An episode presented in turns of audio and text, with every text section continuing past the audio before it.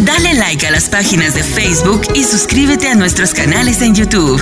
Iglesia Café, Café con Dios y dos son mejor que uno. Ayúdanos a compartir el mensaje de Jesucristo en las redes sociales. Dios les bendiga, buenas noches. Cuando llegué a la casa, estaba listando, yo estaba viendo qué ponerme. Yo agarré el pantalón y yo miro las camisas y digo, ¿cuál me pongo? ¿Cuál me pongo? Y digo, miro los zapatos, me voy a poner los zapatos y esa camisa. Y me voy al, al bolso donde tengo mis libros y digo, voy a agarrar esto porque presento algo. Así, así. Vino, la agarré y me lo eché a la bolsa. No es, no es algo grande, no es algo largo, pero es algo que Dios me puso en el corazón. Creo que desde diciembre lo tengo. Estaba esperando el momento y el momento llegó. Pero antes le voy a pedir si se puede poner en pie, vamos a orar. Padre, te damos gracias por esta hora, mi Dios amado. Padre, te pido que seas tú hablando a tu pueblo, Señor, que seas tú poniendo palabras en mi boca, Señor, para edificación, Señor, de tus hijos. Padre, que seas tú dirigiéndome en cada palabra que yo diga, Padre, que seas tú tomando el control de mis emociones, mi Dios amado. Padre, bendice cada uno de los hermanos que hoy están aquí, Padre, que han venido a buscarte, Señor, sedientos de tu palabra, Padre amado. Padre, en el nombre de Jesús te pido que esta palabra, Señor, seas tú plantándola en cada corazón, mi Dios amado, con amor y con gozo, Padre. Todo te lo pedimos en el nombre de tu Hijo amado Jesucristo. Amén. Amén. Amén. Es mi primera vez que voy a, decir predicar, que ni mi letra me entiendo yo, pero voy a hasta hacer el esfuerzo. Voy a hacer el esfuerzo. Pero yo estaba ese día con mi esposa en el cuarto y yo le decía, ¿qué, como qué podría escribir, qué podría hacer? Y me quedé pensando un momento. Yo pienso con los auriculares puestos. Te pongo adoración y me quedo pensando. Y escucho y me quedo pensando. Pues se me vino a la mente algo y no solo en la mente, lo sentí en el corazón y era sobre el amor de Dios. Yo sé que esto lo predican muchas veces, pero es necesario tener otro punto, otra, otra perspectiva de lo que es el amor de Dios. Para empezar, Corintios 13, 1 al 13. Su palabra la leemos honrando al Padre, al Hijo y al Espíritu Santo. Y su palabra dice, si yo pudiera hablar de todos los idiomas del mundo y de los ángeles, pero no amara a los demás, yo solo sería un metal ruidoso o un címbalo que resuena. Si tuviera el don de profecía y entendiera todos los planes secretos de Dios y contara con todo el conocimiento y si tuviera una fe que me hiciera capaz de mover montañas, pero no amará a otros, yo no sería nada. Si diera todo lo que tengo a los pobres y hasta sacrificara, sacrificara mi cuerpo, podría jactarme de eso. Pero si no amara a los demás, no habría logrado nada. El amor es paciente y bondadoso. El amor no es celoso ni fanfarrón ni orgulloso, ni ofensivo, no exige que las cosas se hagan a su manera, no se irrita ni lleva un registro de las ofensas recibidas, no se alegra de la injusticia, sino que se alegra cuando la, vi, la verdad triunfa. El amor nunca se da por vencido, jamás pierde la fe siempre tiene esperanzas y se mantiene firme en toda circunstancia. La profecía, el hablar en idiomas desconocidos y el conocimiento especial se volverán inútiles, pero el amor durará para siempre. Yo lo que escribí aquí es un poco respecto a esto, y es que en nuestro diario vivir le decimos a muchas personas que lo amamos o queremos. Incluso muchas veces le hablamos del amor humano, el cual no es el mismo amor de Dios. Porque escrito está, y así como lo dice en su palabra, el amor a veces nos hace sufrir. Imagínese un hermano lo hace sufrir, le hace algo. Viene el hermano, le pide perdón. Hay que amarlo con el amor de Cristo, pero las cosas no van a ser igual. Sería demasiado amor para que sean las cosas iguales. Pero venimos y le fallamos a Dios. Venimos ante Dios, le pedimos perdón. ¿Cómo es Dios con nosotros? Dios es igual. Dios no cambia. Recordemos que así es el amor humano nunca será igual que el amor de Dios. Esto no quiere decir que toda la vida o todas las personas que queremos o nos dicen que nos quieren son iguales, porque aquellas personas que tienen a Dios verdaderamente en su corazón van a saber amar a otros aún con sus faltas y errores.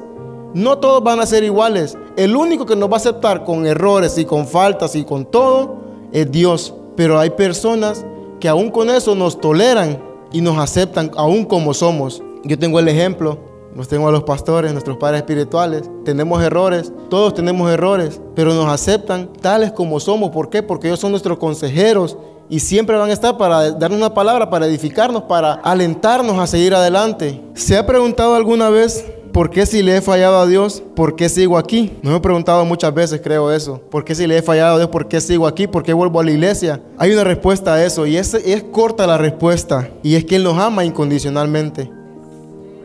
Esto quiere decir que cuando, pecamos contra el cielo y contra Él, porque lo dice así, pero venimos delante de su presencia a pedirle perdón, nos damos cuenta del inmenso amor de Dios hacia nosotros y Él sigue siendo el mismo. Un punto que lo leíamos hace poco y es el amor es benigno. Y algo que, que, agregué ahí, benigno es, es comportamiento ejemplar de todo cristiano, proclamado, proclamando gracia, ternura y compasión. También muestra excelencia en el comportamiento. Siempre como cristianos, como hijos de Dios, debemos mostrar, mostrarle excelencia a la hora de servirle a Él, a la hora de hablarle a alguien de Dios, a la hora de recibir a alguien. Debemos siempre estar con la excelencia, como que es para Dios, como que fuera Dios que entraba por esa puerta. Siempre con el mismo amor de uno hacia los otros. Nunca ver a nadie diferente. Otro punto que es que el amor no tiene envidia. Nunca debemos de envidiar nada de nadie. Porque para, yo digo, no sé si lo he escuchado, no sé, para mí la envidia es pecado yo, yo creo,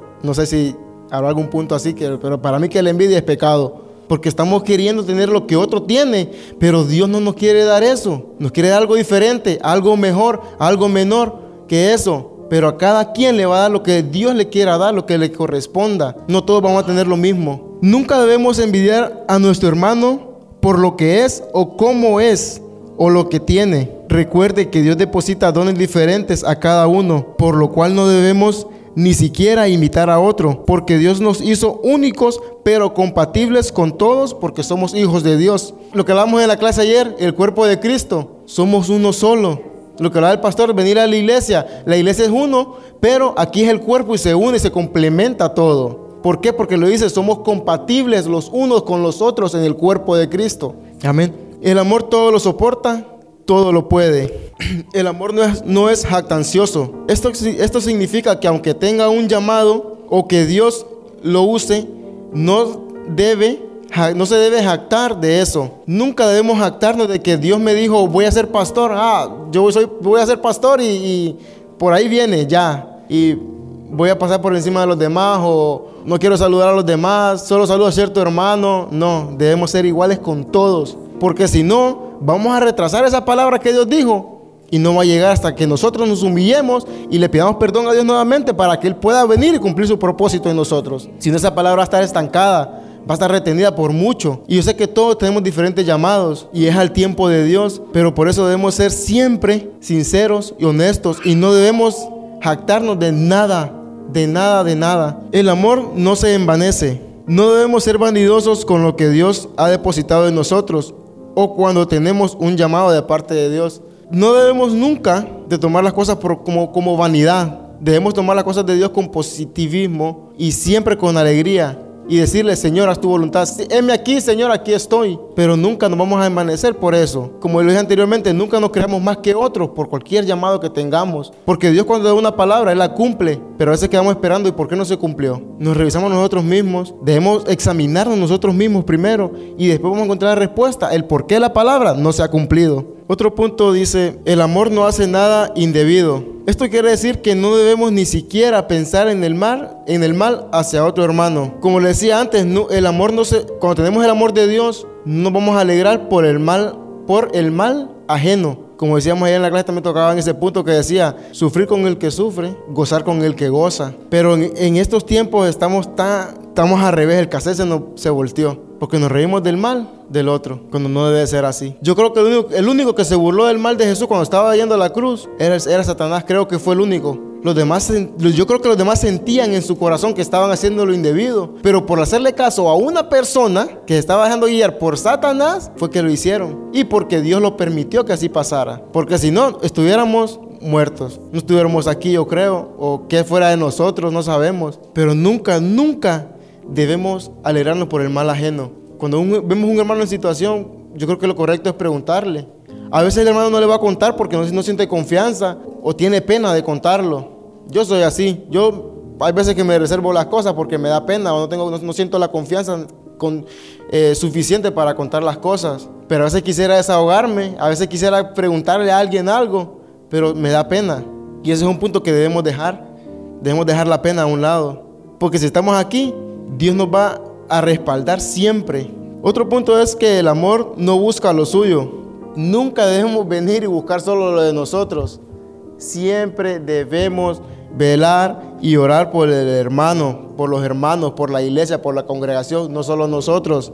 No debemos ser egoístas. Creo que una de las faltas más grandes de la iglesia hoy en día es que en algunos corazones hay egoísmo y se ve mal, pero no somos quienes para juzgarlo. Gracias a Dios, gracias a Dios, le doy todas las gracias a Dios del mundo. ¿Por qué? Porque aquí yo no he visto eso. Gracias a Dios no he visto el egoísmo. Gracias a Dios que no lo he visto. Al contrario, aquí, aquí yo lo que he visto es el amor de Dios. Yo nunca me he sentido aquí en la iglesia, me he sentido falta de amor, nunca me he sentido rechazado, menospreciado por nadie, nunca. Al contrario, es mi familia. Yo sí lo tomo como mi familia, aunque no les hablo, aunque yo no le mando un mensaje a todos, yo no soy así, yo o, digo lo voy a enviar, pero no lo envío, se me olvida, o me da pena enviarlo y no lo envío, pero siempre, o sea, siempre lo pienso lo tengo en mente, pero no lo hago. Algo me retiene o soy yo mismo por, mi, por cómo soy. O no sé, pero, pero siempre pienso en eso y pienso en la iglesia y siempre debemos de llevarnos bien, siempre debemos tratarnos bien el uno al otro, dentro, dentro y fuera de la iglesia. Recordemos que fuera de la iglesia la gente está a la expectativa, a ver qué falla nos mira y después dicen, ah, pero es el cristiano, ah, pero él va a la iglesia. Y mira lo que está haciendo, mira cómo habla. Siempre hay gente afuera que está pendiente a lo que el cristiano hace. Siempre. Esa es la estrategia, esa es la estrategia, creo, principal del enemigo. Donde viene a sembrar cizaña en los demás. Donde viene a sembrar lo que es la duda en la gente afuera, en que no quiere venir a la iglesia por lo mismo, porque dice, escuchan a un cristiano hablar y ya dicen, ah, pero si va a la iglesia, míralo cómo es, no cambia. ¿Qué voy a, hacer, qué voy a decir yo a esa iglesia? Es lo que piensa la gente afuera. Lastimosamente, esa es, la, esa es la, la, artimaña del enemigo, poner pensamientos negativos en la gente y también nosotros no cuidamos el testimonio. Y debemos cuidar el testimonio tanto dentro como fuera de la iglesia, donde andemos siempre. Algo que, me, que una vez que platicaba con el pastor es cuando vamos al supermercado. En ese punto, en ese punto se conoce la gente. Cuando sale, ¿dónde deja la carreta? ¿A la parte del carro donde se, se subió al carro y se fue? ¿O va y la pone donde va? Yo soy consciente y soy honesto. Cuando yo, cuando yo estaba apartado, yo la dejaba donde me daba la gana, la aventaba así y me iba tranquilo. Pero ahora no, ahora voy y si en el camino voy y hay dos más, las uno también y las llevo las tres para adelante. Hay que marcar la diferencia. En todo, en todo lugar marquemos la diferencia para que la gente pueda ver y diga, ah, pucha, pues, pucha es una palabra de nosotros. Pucha, no, no es mala, es, Decimos, ah, pucha, míralo, eh, ese muchacho llevó la, llevó la carreta, encontró otra por ahí. Qué bueno sería que lo dijeran de todas las personas. Pero a veces queremos andar a la carrera con prisa y la aventamos ahí y la dejamos. No, el mismo tiempo que se toma en llevar la carreta, se va a tomar en dejarla ahí, subirse al carro, salir del parqueo, salir a la carretera, lo va a agarrar el tráfico. El mismo tiempo que se ahorró, lo va a perder otra vez en la carretera. ¿Y cuál es la prisa? No hay ninguna prisa. ¿Para qué correr? Es como muchas veces en la iglesia, aquí, aquí no es un lugar de competencia, aquí no se corre, aquí se avanza el paso y es el paso que lo lleva a Dios a uno. Aquí no es un lugar para competir. Si aquí vino a competir, algún hermano vino a competir aquí, pues cuando escuchen esto, hay que decirle que está en el lugar equivocado porque aquí no es carrera de cintas. Esta es la iglesia, esta es la casa de Dios de adoración. Es la casa para servirle a Dios con amor y con excelencia. Otro punto, y el antepenúltimo, que el amor no se irrita. Muchas veces nos pasamos, yo lo puse así, estas fueron mis palabras, porque me pasa a mí. Una rasuradora ah, para afeitar. Yo me la paso a veces en seco o con agua y me irrita y me molesta, me molesta. Debemos escuchar a nuestro hermano a veces. A veces puede llegar el pensamiento de que aburre hablando y eso sería como irritar a la persona. Le hablamos mucho y le irritamos, decimos nosotros, le molestamos pero debemos aprender a escuchar porque tal vez esa persona se quiere desahogar, eh, está pasando algo y con eso quiere llegar al punto de contarle la situación. Nunca debemos cerrar nuestros oídos a, los hermanos, siempre escuchémoslos hablar, porque no todos sienten la confianza de hablarnos. No todos sienten la confianza. Hay mucha desconfianza porque van a pensar, pero si le cuento al hermano, le va a contar al otro y al otro y al otro. O usted quiere venir a hablar con los pastores, pero de repente le contó a otro hermano y de repente vienen de los pastores y los pastores ya saben. Pero ¿qué tal y no fue el hermano que les contó? ¿Qué tal y Dios les habla y les revela a ellos? Tenemos profeta en casa. Dios le puede hablar y decirle lo que pasa. ¿Qué tal y venimos y, ah, no, le conté a la hermana y la hermana le fue a contar a la pastora? No vuelvo a hablar con la hermana ya. Se fue la confianza. Ahí se perdió la confianza. Nunca, siempre hablemos con nuestros hermanos. Pongámosle atención a los hermanos. Yo soy, yo soy poco tímido para hablar con los demás. A veces no me gusta ir, están hablando, no me gusta ir y meterme en el círculo, interrumpir porque están platicando, no me gusta ir. A veces solo paso, saludo, eh, Dios te bendiga, un abrazo y, paso, sigo, porque no me gusta, están platicando, no sé, no sé su conversación, no me puedo ir a meter a la conversación, por lo mismo. Pero siempre escuchemos a nuestros hermanos. Y si, sal, y si sienten usted darle una palabra de ánimo, anime al hermano. Porque no sabemos si está pasando. Aquí vienen y sonríen. Algunos vienen y sonríen. Algunos traen los problemas de la casa a la iglesia. Cuando no debe ser así nunca. Los problemas se quedan de la casa para adentro, de la puerta para afuera. Tiene que ser diferente, sonría siempre. La gente afuera tiene la culpa de lo que le pasa dentro de la casa. Nadie tiene la culpa de lo que sucede. Los problemas tienen que, quedarse siempre adentro de la casa. Nunca, nunca, nunca saque los problemas a la calle. Van a estar distraídos pensando en los problemas, en la situación que tiene, va a tener un accidente, en el trabajo, en lo que sea. Siempre cuando salga de, su de la puerta de su casa, encomiéndese a Dios y dígale, Señor, en tus manos estoy, llévame con bien y tráeme con bien a mi casa pero nunca salgamos pensando en los problemas. Hay veces que yo me levanto y me levanto, desde que me levanto me, sonrío yo solo. Y yo digo, parezco loco, pero, y digo, pero parezco loco, me sonrío. Estoy madrugando y voy a trabajar. Pero, ¿qué me queda? ¿Qué queda? Ya me levanté. Pero con el hecho de que me levanté, sé que Dios me está dando un nuevo día para volver para empezar de nuevo a veces. Entonces, ¿qué me queda? Ya me voy, me baño y, me voy a alistar. Siempre sonriendo porque si salgo amargado de la casa, mi apellido es alegría, ahí viene el amargado. Todo lo contrario, no puedo ser así. No puede ser así. Y es que, en, todo, en todo momento siempre debemos andar con una sonrisa en nuestra cara. Creo que ese es el mejor ejercicio para que no le dé un derrame facial a la gente, porque la gente que anda con la cara ahí parada, decimos nosotros, serio, no es bueno que lo miren así, aun cuando es cristiano y lo miran con la, así con la cara seria, no, no es bueno. Tiene una, hay una mala imagen, un mal aspecto del cristiano en ese momento. Nos volvemos el punto de vista, el centro de atención de cualquier persona cuando nos mira con la cara así. Siempre debemos andar alegres, con una sonrisa.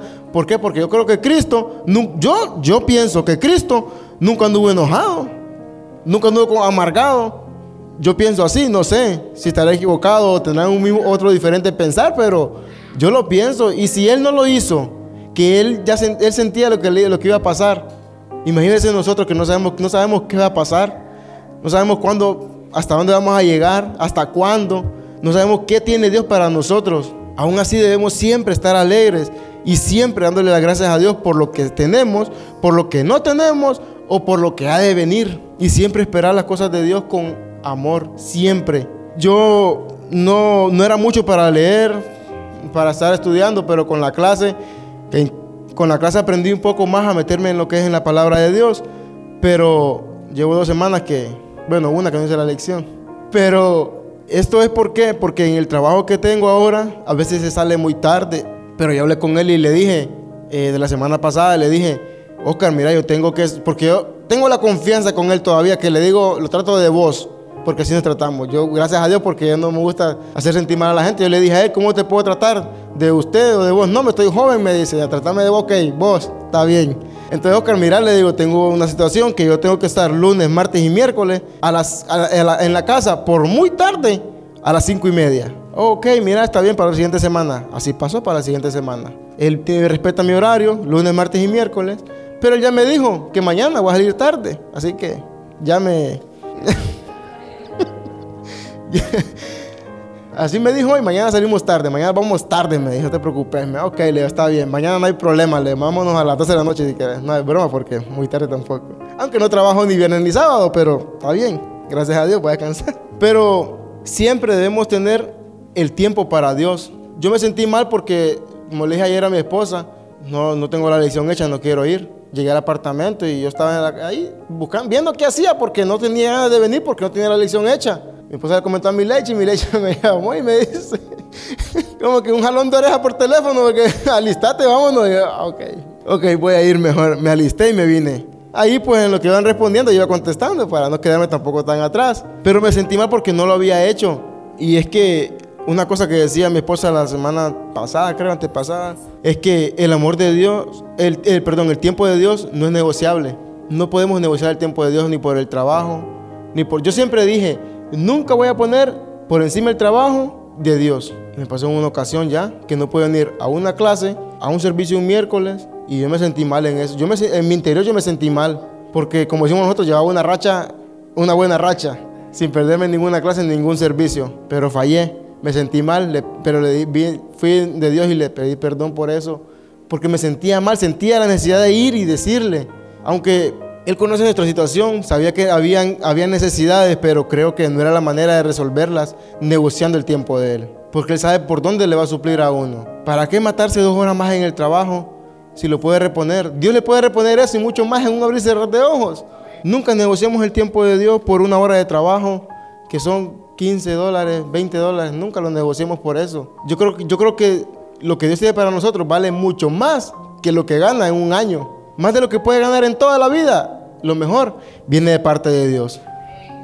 Nunca vendrá de parte del mundo, de su empleador, nunca. Viene de parte de Dios. Porque si usted pierde, si a mí me dijera mi jefe, mira, quiero terminar un trabajo, vamos el domingo, mi respuesta a mi cara va a ser, no puedo. Tampoco le voy a poner mala cara, pero no puedo. No que tengo que terminar, no puedo. Ok, te caes en trabajo, me voy entonces, tranquilo. Yo creo que sería mi respuesta. Aunque necesitara el trabajo, pero tal vez en, ese momento, tal vez Dios permita que pase eso para ponerme a prueba y decir, ah, vamos a ver qué prefiere.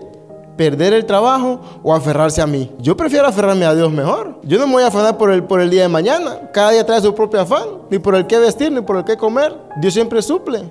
Dios nunca llega tarde, siempre llega a tiempo. Nunca, nunca pongamos algo por encima de las cosas de Dios. Por, nunca pongamos algo encima de Dios. Debemos siempre tener el tiempo dispuesto para Dios. Yo creo que el mejor lugar para estar nosotros es en comunión con Dios. La iglesia no le puedo decir yo, es el mejor lugar. Puede ser el mejor lugar para cualquiera, pero no es, no es exactamente el mejor lugar. Porque el mejor lugar es su intimidad con Dios. Si viene aquí a congregarse, vemos los hermanos, Qué alegría verlos. Pero creo que lo principal empieza en la casa. Empieza en la relación que tiene con Dios, la intimidad que tiene con Dios. Creo que ahí empieza todo. Y para mí ese es el mejor lugar. El lugar secreto donde está con Dios, hablando con Dios a solas. Yo creo que ese es el mejor lugar que hay. Aquí venimos, le, cantamos juntos. Se siente bello, una presencia hermosa. Es, es, bonito estar conectado aquí. Es bonito venir a la iglesia y alabarle juntos a Dios. Se escucha maravilloso alabarle todos juntos. Se escuchan miles cantando. Yo creo que no solo yo lo he escuchado se escuchan miles, miles de personas cantando. Yo creo que esto es, yo creo que eso es lo que le agrada a Dios, que estemos juntos, que, que, le, que le busquemos y le adoremos juntos. Porque aunque hagamos pocos, ahora hagamos pocos, pero esto va a ir ascendiendo, de poquito en poquito va a ir ascendiendo y ascendiendo y ascendiendo. Hasta que lleguemos que yo pienso que de repente va a ser los cultos de los miércoles, van a ser más llenos que los domingos. Puede llegar a ser así. ¿Cómo puede quedarse así? Puede quedarse así y van a venir los que Dios quiere que vengan para probarlos en, cómo están en su relación con Él. Van a estar aquí los que Dios permita que, y los que Él quiere que estén aquí. Porque es un sacrificio venir un miércoles, ombligo de la semana, decimos nosotros. El ombligo, la mitad de semana, venir un miércoles. Trabajamos lunes y martes y miércoles. Salimos un poco tarde del trabajo. Alistarnos, venir para la iglesia. Yo no, yo no me limito a venir a la iglesia. No tengo carro por ahora, pero no me limito a venir a la iglesia solo por eso. Gracias a Dios hay personas, Dios pone personas que le dicen, eh, ¿necesitas ray? Voy, alístate, voy. ¿Está bien? Gracias a Dios. Nunca nos limitemos para el tiempo de Dios. A mí nunca me ha gustado limitar el tiempo de Dios. Nunca me ha gustado negociar el tiempo de Dios. Aunque no tenga carro para moverme, yo digo, sí voy a ir. Sí voy a ir. Y yo no lo, no lo hago para criticar a nadie ni nada, a mí no me gusta. Pero pienso que debemos de ser más responsables con lo de Dios. Y esto encierra muchas cosas, desde el punto de venir a la iglesia hasta la hora de servirle a Dios, a la hora de honrar a Dios. ¿Cómo lo vamos a honrar a Dios? Hay varias formas de hacerlo. Porque lo que Dios nos da a nosotros es mucho más que cualquier cosa. es, el amor de Dios es inagotable. El amor de Dios es incondicional, incomprensible, como la mujer a veces que no se comprende. Y por ahí pero así es el amor de Dios. A veces no comprendemos por qué pasan las cosas, pero cuando venimos a ver el resultado, ah, pasó por esto. Yo pasé por esto por necio, por terco, pero ya pasó. Ahora aquí me tiene Dios, gracias a Dios, aquí estoy. Pero a veces no entendemos por qué y cómo Él hace las cosas. Pero cuando sucede, ya venimos y vemos el por qué nos damos cuenta que fue la voluntad de Dios que pasaran ciertas cosas en nuestras vidas. Con esto voy a terminar y es con lo mismo. Busquemos el amor de Dios. Amemos a otros como Dios nos ama a nosotros. A veces va a costar, va a ser difícil, pero siempre debemos amar a los demás como Dios nos ama a nosotros. Creo que es lo que más le agradaría a Dios, porque Dios no nos hizo para andar enojados con los hermanos. O porque en la calle un tipo medio loco le pasó pitando al lado y lo insultó y, usted se se puso a pelear con él. No, Dios lo bendiga. Antes de decir cualquier cosa, Dios lo bendiga y lo guarden, que lo lleve donde va con, con bien. Hay que amar a las personas aún como son. Y pues esto era lo poco que tenía. Hablé de más, pero era, era, ya no era de aquí, ya eso era de otro lado. Dios les bendiga, pasen buenas noches. Dale like a las páginas de Facebook y suscríbete a nuestros canales en YouTube. Iglesia Café, Café con Dios y dos son mejor que uno. Ayúdanos a compartir el mensaje de Jesucristo en las redes sociales.